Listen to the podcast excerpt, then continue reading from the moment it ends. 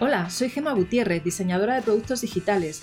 Te doy la bienvenida a un nuevo episodio de píldorasux.com, la mejor forma de aprender diseño de experiencia de usuario explicado con claridad y paso a paso.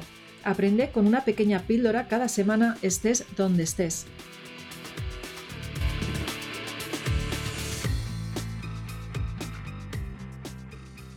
Hola, estamos hoy aquí en este episodio de Píldoras UX con el diseñador Paul Mato que es un diseñador gallego afincado aquí en Madrid y que ha montado su propio estudio recientemente, creo que ha sido durante la pandemia. Cuéntanos, eh, Paul, eh, qué es lo que haces y qué hace tu estudio. Cuéntanos. Genial, pues muchas gracias, Gemma. Lo primero, por invitarme a participar de, esta, de, esta, de estas charlas. Eh, efectivamente, sí, pues qué mejor momento que la pandemia para montar mi, propia, mi propia empresa con, con otros dos socios más.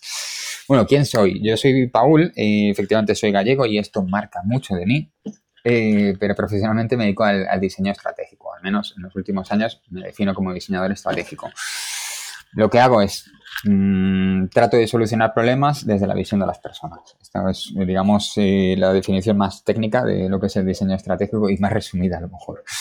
Ahora mismo lo que, mm, lo que trato de hacer con, con Ikigai, Ikigai Design es tratar de, seguir haciendo lo mismo, diseño estratégico, pero además con un objetivo eh, que marca mucho la diferencia en nuestro, en nuestro trabajo, que es el objetivo de generar un beneficio común o al menos poner de nuestra parte todo lo posible para no diseñar soluciones que sean perjudiciales para el mundo, ¿vale? Eh, y entendemos que no podemos eh, controlarlo absolutamente todo, pero, pero al menos sí tener la intención de hacer las cosas, las cosas bien. ¿De dónde vengo? Yo vengo del mundo del sector publicitario, de hecho estudié la carrera de publicidad, estuve en un montón de agencias creativas, de esas primeras digitales como Storm, eh, estuve en W, Publicis, un montón, de, un montón de agencias creativas, pero siempre muy cercano al mundo de la, de la estrategia. De hecho, sin conocer ni lo que significaba un wireframe como tal, eh, yo estuve prototipando lo que, lo que sería la red social que te quede que lanzó Telefónica y posteriormente se convertiría en, en 20. Bueno, poco a poco eh, fui entrando al mundo, del, al mundo del diseño en torno al año 2010 o por ahí, muy de la mano de la innovación, entré en Nurum y pasé a ser Service Design, Service Design Lead, donde pude trabajar y colaborar en, proyectos em, brutales desde un punto de vista de la, de innovación. De hecho, me encanta decir que diseñamos productos que no eran viables desde un punto de vista tecnológico en aquella época y era súper bonito y súper retador. Pero bueno, tuve la oportunidad de trabajar con un, montón de clientes, mucha banca, muchos seguros, como creo que casi todos los diseñadores en este país y creo que en todo el mundo. Exactamente. Pero bueno, que eso me permitió aprender un montón y, entender cuál es la, visión más amplia que, del impacto que puede tener el, diseño. Y después de pasar por diversas consultoras y tener unas cuantas experiencias vitales, como hacer voluntariados y tener más más, em, visión de cuál es el impacto que tenemos las personas y cómo viven las personas en el, en el mundo, empecé a darle la vuelta a, cómo podríamos realmente hacer que nuestro negocio fuese, eh, fuese responsable, nos generase orgullo de, llevarlo a cabo y, demás. Y justamente con esta idea y este orgullo que queremos tener para, para, con nuestro trabajo, nace Ikigai. Ikigai, que es, para los que no lo conozcan, es un término japonés que mm, describe el proceso de encontrar tu razón de existencia, ¿no? Lo que nos hace levantarnos cada día y, seguir trabajando para que nuestro, nuestra, nuestra vida tenga sentido, ¿no? De alguna manera. Y ese es Ikigai. Ikigai nace con el propósito y con el propósito de diseñar de manera intencionada para fomentar el bien común. ¿vale? Y con, desde este propósito eh, lo que tratamos es de aportar nuestro pequeño granito de arena desde nuestra capacidad como diseñadores para hacer que el mundo en el que todos vivimos sea un poquito mejor cada día. Cada día un poquito mejor. Por eso hablamos de fomentar. Sí. Paul, cuéntanos, eh, cuéntanos, porque una de las cosas que me llamó la atención cuando entré en vuestra página web y estuve viendo lo que hacíais, era que eh, en vez de hablar de User Centered Design, habláis de Life Center Design. ¿Qué es exactamente para vosotros el Life Center Design? A ver, nosotros cuando nos empezamos a plantear cómo, em, cómo tratar de evitar ese, ese, impacto negativo que tienen a veces los productos, eh, empezamos a darnos cuenta de que sí es verdad que el, que el Human Center Design o User Center Design, que es de donde, de donde veníamos, es, son herramientas súper potentes, son metodologías de diseño súper potentes a la hora de, de descubrir insights relevantes eh, para, para, los individuos. Pero sí es verdad que vimos que ahí hay una parte, una pata, digamos, que, que se queda un poco vacía de conocimiento de las personas. Y es que la realidad es que no podemos considerar que conocemos a una persona sin considerar lo que le rodea, ¿no? Ese contexto. Al final, nosotros entendemos que las personas o los ciudadanos pertenecemos a un sistema mucho más amplio, ¿no? Donde, donde, donde tanto las necesidades de las personas como las de la economía como tal, como las del propio medio ambiente, tienen que conjugar y forman parte de, del individuo, ¿no? Entonces no los podemos desligar. y si no lo tenemos en cuenta, probablemente estaremos perdiendo una gran cantidad de información es lo que proponemos con el Life Center Design y no es un término que nos hayamos, que hayamos acuñado nosotros, sino que nosotros queremos ponerlo en marcha y que sea, em, eh, digamos, nuestra hoja de ruta a la hora de, cómo vamos a, trabajar. ¿no? Lo que proponemos es ver, entender cómo funciona el planeta, el mundo, desde la mirada de, las personas. Y esto no quiere decir que vamos a dejar de ver a las personas y, a, hacer el mismo eh, análisis y tratar de descubrir esas necesidades y analizar los comportamientos, sino que vamos a ampliarlo para poder entender cuál es ese contexto, esos grupos más cercanos con, los que se, con los que se relaciona, pero también con el planeta. Y en el planeta aparte del medio ambiente, hay una serie de, variables, la gobernanza, la política, las, leyes, que influyen de manera muy, muy relevante a la hora de construir un producto. Gracias a Life Center Design, lo que podemos, una de las grandes cosas que vamos a conseguir es poder valorar lo que es adecuado poner en el mercado o no. Mm, nosotros muchas veces actuamos, y, no, detesto eh, decirlo de esta manera, pero actuamos como semidioses a la hora de y tomar decisiones en, lugar del propio ciudadano o el propio usuario de un producto. ¿no? Nosotros las tomamos porque recogemos un montón de información y tenemos capacidad para considerar lo que puede ser adecuado o no adecuado. O al menos tenemos la capacidad de ver un poquito más. No, no. Y, esto es importante. tener la certeza de que, de que, lo que estamos haciendo es positivo es imposible. Ah, pero al menos pongamos las normas o pongamos las herramientas para que evitemos hacer las cosas mal, ¿no? El Center Design nos va a permitir entender esto desde, desde una visión mucho más amplia de, de las personas. Entonces, entiendo que que al crear este vuestro propio estudio con esta visión, cuando llegan clientes se lo explicáis y si ellos no tienen la misma visión que vosotros, pues directamente no aceptáis los proyectos. Efectivamente, sin, sin ser excesivamente radicales. Y, de hecho, cojamos, nos volvemos a nuestro propósito, nosotros fomentamos el bien común.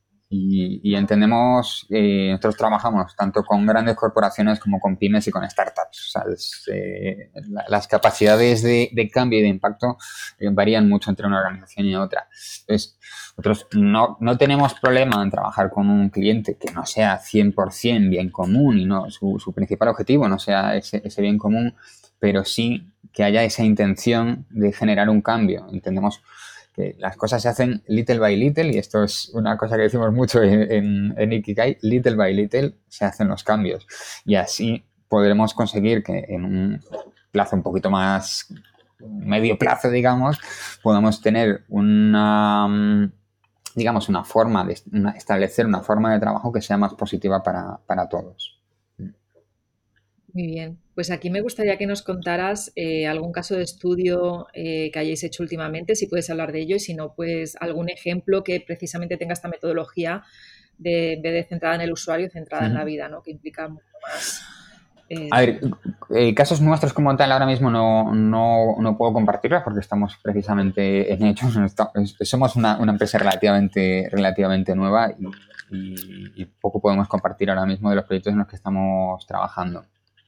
Em, pero sí es verdad que te puedo eh, ejemplificar lo que significa Life Center Design. Y no somos, te puedo decir, os, puedo compartir además muchas empresas que hablan de Life Center Design como Minimalism, que es una, una tienda, una marca de ropa, y ellos em, trabajan desde el Life Center Design, ¿no? Con esa visión de, oye, que las personas no son un individuo, las personas tienen un montón de, forman parte de un sistema mucho mayor, ¿no?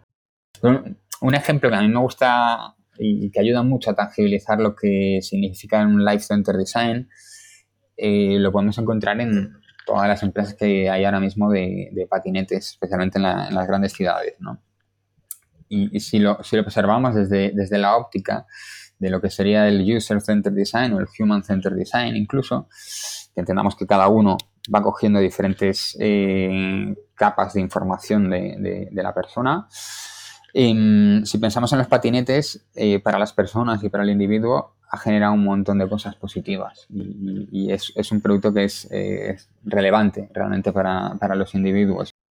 Te permite tener una movilidad eh, muy accesible, es relativamente, relativamente barato, luego no es tan, tan barato como tal, pero, pero relativamente barato, pero lo tenemos muy accesible y además es eh, desde un punto de vista medioambiental, la energía que necesita para, para poder movilizarse es, eh, es, mucho más sostenible para trabajar, funciona con energía eléctrica. Habría que ver exactamente luego el detalle ¿no? de cómo se produce el, aparato, la batería y demás. ¿no? Pero bueno, desde ese punto de vista tiene un montón de, de, impactos positivos en, en, las personas. Pero hay una parte que no, no se ha diseñado o no sé si no se quiso o no se prestó atención por una cuestión de, de la idiosincrasia del mundo de las startups. Pero hay una parte que no se diseñó, que es precisamente dónde vamos a, dejar todos los patinetes. Y la realidad es que eso que dices, bueno, pues es banal porque realmente el, beneficio al individuo se lo hemos generado ya, no, no es tan banal porque ese mismo individuo que utiliza el patinete y genera un montón de cosas positivas, luego también se encuentra ese patinete tirado por la calle. Con lo cual, ahí hay una parte que no hemos acabado de diseñar. ¿Y, y por qué no se ha acabado de diseñar eso? Pues Probablemente porque desde un punto de vista eh, legislativo no sería tan fácil, no, los ayuntamientos no les permitirían crear espacios donde almacenarlos, con lo cual hubo algo ahí que no se investigó, no se, no se pudo o no se quiso investigar. Pero también ese impacto que tiene al final en las, ciudades, ¿no? la empresa tiene que ser responsable de todo lo que hace. O sea, no, no, el, hecho de que sus operaciones funcionen de una manera no puede impactar de manera negativamente, de manera negativa a la sociedad, ¿no? Entonces, trabajemos siempre con ese balance cero de impacto negativo, ¿no? Ese es, un, poco, un poco el objetivo. Para mí el caso de los patinetes es muy, muy claro y otro muy famoso y más en estos últimos meses que tiene que ver con las redes sociales. Las redes sociales, evidentemente, y no me voy al origen de Zuckerberg sacando Facebook, pero evidentemente las redes sociales generaron un montón de cosas positivas al mundo, al mundo, ya no voy a, la sociedad o a un grupo de personas, al mundo. Nos ha permitido conectarnos, relacionarnos más allá de, las barreras físicas que podíamos tener, ¿no? Y conocer un montón de cosas del mundo. Pero hay una parte que no se acabó de diseñar, ¿no? Esos problemas que se han ido generando eh, por problemas de privacidad, de ahora mismo eh, lo que se está hablando ya de, oye, que es que Facebook como tal eh, gestiona tal cantidad de datos que empieza a manejarnos, ¿no? nos manipula sin que llegamos a ser conscientes, ¿no? todo este debate que se, ha abierto y es, es, muy, es muy real es una cuestión de no haber tomado una decisión de diseño para poder asegurarnos de que el, em, el impacto o el output de esa, de esa empresa sea positivo para, toda la sociedad. ¿no? Creo, creo que hay, hay mm, casi cualquier eh, producto o servicio, eh, hay parte donde el Life Center Design tiene muchísimo sentido para nosotros como, especie, ¿eh? y, tenemos que verlo de, esta manera, ¿no? todos formamos parte de, de, un mismo sistema donde, que, donde tenemos que trabajar unos alineados con otros y, y, además con una visión común que sea que todos continuemos avanzando y mejorando y, creciendo, ¿no? Y, esto es, importantísimo. Y no, y no con, esto no quiero acabar con el capitalismo, no, no, no es una cuestión de acabar con el capitalismo, sino de ser eh, responsables, ¿no? De, de, qué es lo que hacemos y dejamos en el, en el mundo. Sí, pensar en, los que vendrán después, que está, está aquí todo el mundo, pues eh, que tiene hijos, eh, quiere tener hijos en el futuro y no sé para pensar que los actos que, tenemos actualmente, todo lo que estamos haciendo va a influir en la vida futura de, estas personas. Sí, y muchas veces ni siquiera es futura, porque, porque parece que, que dices, no, pues eh, visiones negacionistas, ¿no? Y dices, no, a mí me da igual, si total yo no yo, no voy a estar y mis hijos ya se las arreglarán. No, es que realmente a corto plazo esto tiene, tiene un efecto y, por suerte también desde el, punto, desde el punto de vista de las políticas, el hecho de hacer bien tu trabajo de manera responsable y ética vas, va a tener un impacto en, en los balances financieros de las empresas, con lo cual es bueno, es bueno para la empresa en todos los aspectos. Si no eres mm, empresario, no eres, no estás concienciado de manera natural, que sepas que desde un punto de vista económico también hay un retorno ahí, ¿no? Entonces, es, es un cambio, es un cambio en el que, en el que estamos y tenemos que estar todos metidos a la hora de pensar de manera más eh, de especie, consciente, de la especie. Consciente, consciente. De hecho, para quien no conozca la marca de ropa de Minimalist, eh, es una startup española em, y la ropa es, son tejidos reciclados. Eso es. Verdad que eh, el precio es más alto que si te vas a cualquier tienda de estas donde han fabricado en China o, en, o donde sea, pero eh, sabes que lo que estás comprando es, es algo que que no, lo primero que se está produciendo de una forma ética y lo segundo es que con esa compra estás contribuyendo, aquí de repente estamos haciendo publicidad de la marca, pero no me importa, contribuyendo al medio ambiente. Entonces, es mejor que te compres en vez de cinco sudaderas al año, una, ¿vale? Pero que esa una aunque cueste lo mismo que, bueno, igual estoy exagerando, no sé si costarán lo mismo que, cinco, ¿no? Pero que sabes que esa una, pues estás, eh, con ese acto de compra, estás ayudando al medio ambiente, ¿no? Entonces muchas veces no, se nos llena la boca de hablar de ello y luego nos vamos y nos compramos ropa que sabemos que se ha fabricado de unas condiciones humanas también bastante malas, ¿vale? Y, bueno, pues eh, compramos de forma compulsiva sin ser conscientes de que igual ni lo necesitamos. ¿No? O sea, que yo creo que aquí tenemos que implementarlo a nivel de, como diseñadores, en nuestro trabajo, en la, pensando eh, de forma ética, pero también como consumidores, ¿no? Cuando estamos... Yo, ahí justamente, y hay una, una, parte que siempre se hablaba, ¿no? De cuando hacemos investigación, dices que las personas nunca te van a decir lo que necesitan, ¿no? Y esto es, esto es real, por eso hacemos investigación antropológica y con, técnicas que nos ayudan a, a descubrir las cosas que no se ven ni se dicen, ¿no? Entonces, cuando, cuando hablamos de, de, responsabilidad de, de, las empresas y del diseño como tal, precisamente va en esa línea. O sea, las personas no somos conscientes, algunos somos más o menos conscientes de que comprarte cinco camisetas, bueno, cinco igual no son tantas, pero 10 o 15 camisetas al año no tiene ningún sentido, porque además de esas 10 o 15 tienes otras 10 camisas, otros 10 jerseys, otros 10 tal, otros 10 cual, otros 10 no sé qué. Eso no tiene ningún sentido tenemos nosotros también la responsabilidad de poner sobre la mesa eso y hacérselo ver a la gente porque las personas no son conscientes de esto. Y es normal que no sean conscientes porque los mensajes que recibimos son de compra, compra, compra. Y, no es malo. Y, y, verdad que el capitalismo tiene una parte que es muy buena, el capitalismo mm, radical en el que vivimos no, pero, pero el comprar y el mantener eh, este, este sistema no es negativo como, como tal. Digamos, debemos de ser responsables y tomar eh, con conciencia y hacer responsables al resto de, nuestro, nuestros propios clientes, ¿no? Entonces, esto forma parte de, ese cambio, ¿no? De aflorar las cosas de las que no somos conscientes, bien sea de, insights relevantes para construir productos potentes o bien sea para construir una sociedad que sea realmente mucho más sostenible. Y sostenible no, y yo siempre especifico, digo, cuando hablo de la sostenibilidad, no hablo solamente de sostenibilidad medioambial, es sostenible estratégicamente que queremos tener una empresa que dure unos cuantos años, no queremos tener una empresa de un año, digo, trabajemos con visión a largo plazo del impacto, de para qué, para qué estamos, eh, estamos en el mundo como empresa, ¿no? ¿Qué es lo que aportamos al mundo? Y, esto puede empezar a hacer que, ese little by little vaya acercándonos ese, ese, ese nuevo mundo, ¿no? Un poco donde todo, todo está, eh, no sé decirlo, eh, fuel, eh, energetizado, digamos, por el bien común, ¿no? De manera natural, que no hay que no tenemos que tener esta charla sobre lo que el papel de nuestro, de, nuestro trabajo ¿no? como diseñadores.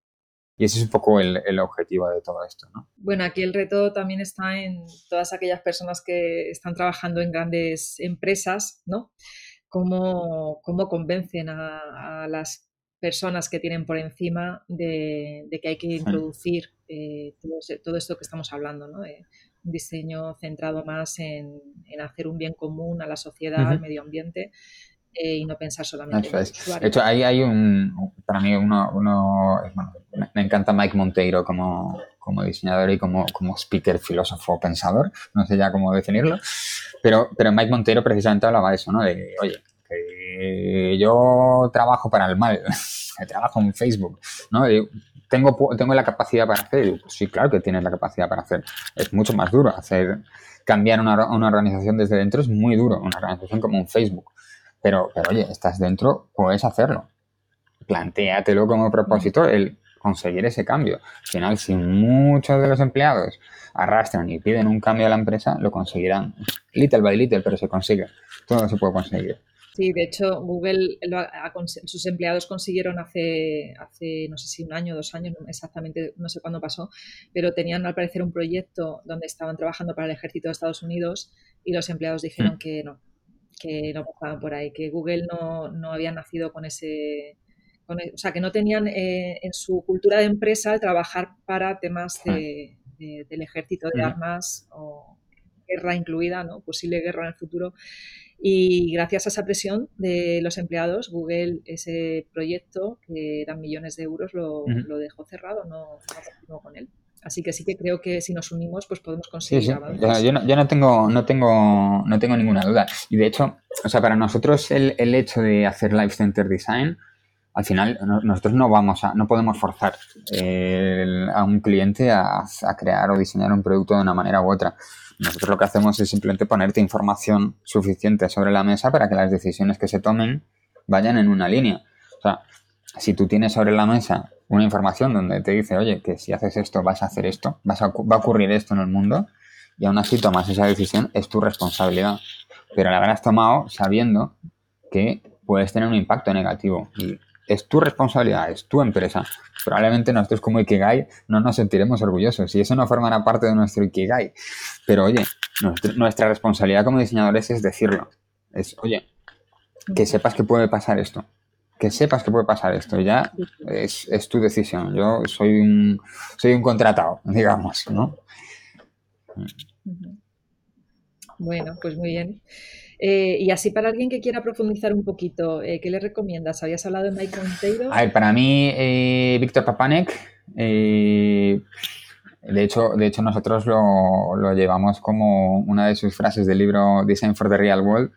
Es muy, muy potente, muy potente, muy potente ese, ese libro, es muy intenso. Papanek es un, es un diseñador industrial, pero tiene, tiene mucha literatura. Y una, una de las frases que nosotros digamos, que ejemplifica eh, lo que queremos o cómo queremos eh, trabajar.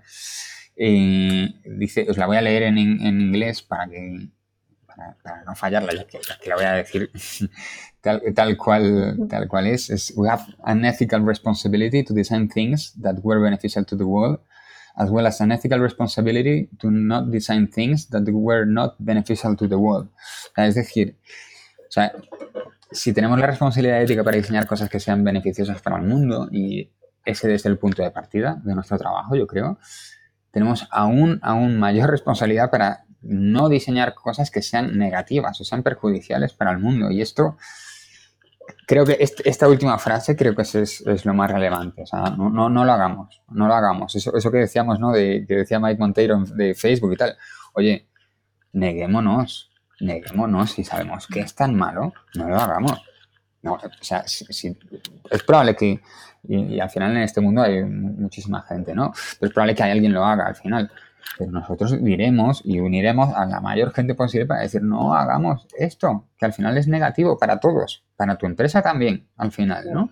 Entonces, esto para, para mí creo que es, creo que es clave. El libro de, de, Design for the Real World, aunque no habla específicamente de Life Center Design, de hecho, creo que el libro es como tal, eh, hay uno de Bruce Mau que habla sobre Life Center Design, pero no, es que haya muchísima, muchísima literatura. Sí que podemos encontrar por internet eh, alguna, algo de literatura, algún blog donde se habla un poco, pero no se habla muchísimo del concepto de Life Center Design. Bueno, de todas formas, lo que encuentres me lo envías y, lo que haremos eh, será ponerlo en las referencias del artículo relacionado a este episodio que lo podéis encontrar quien nos esté escuchando en píldorasux.com barra podcast. Ahí podéis encontrar todos los podcasts, aunque estamos, intento muchas veces también ponerlo en Spotify y tal, pero bueno, a veces se me olvida, es mejor que vayan directamente a la, página web y, el artículo ahí no falla. Y, para quien nos esté escuchando y no sepa muy bien de qué hablamos cuando hablamos del problema de Facebook, eh, que sepáis que el gobierno de Estados Unidos lo, llevó a Facebook a los tribunales por haber estado vendiendo durante años eh, todos los datos que recogía de los usuarios, se lo vendían a, empresas terceras que, lo que hacían era manipular, eh, y esto está muy relacionado también con otra polémica que hubo en la primera vez que ganó eh, Trump en las elecciones, ¿no? la polémica que hubo de una empresa que se dedicó pues, a introducir fake news para conseguir que la población pues, votara más a Trump. ¿no?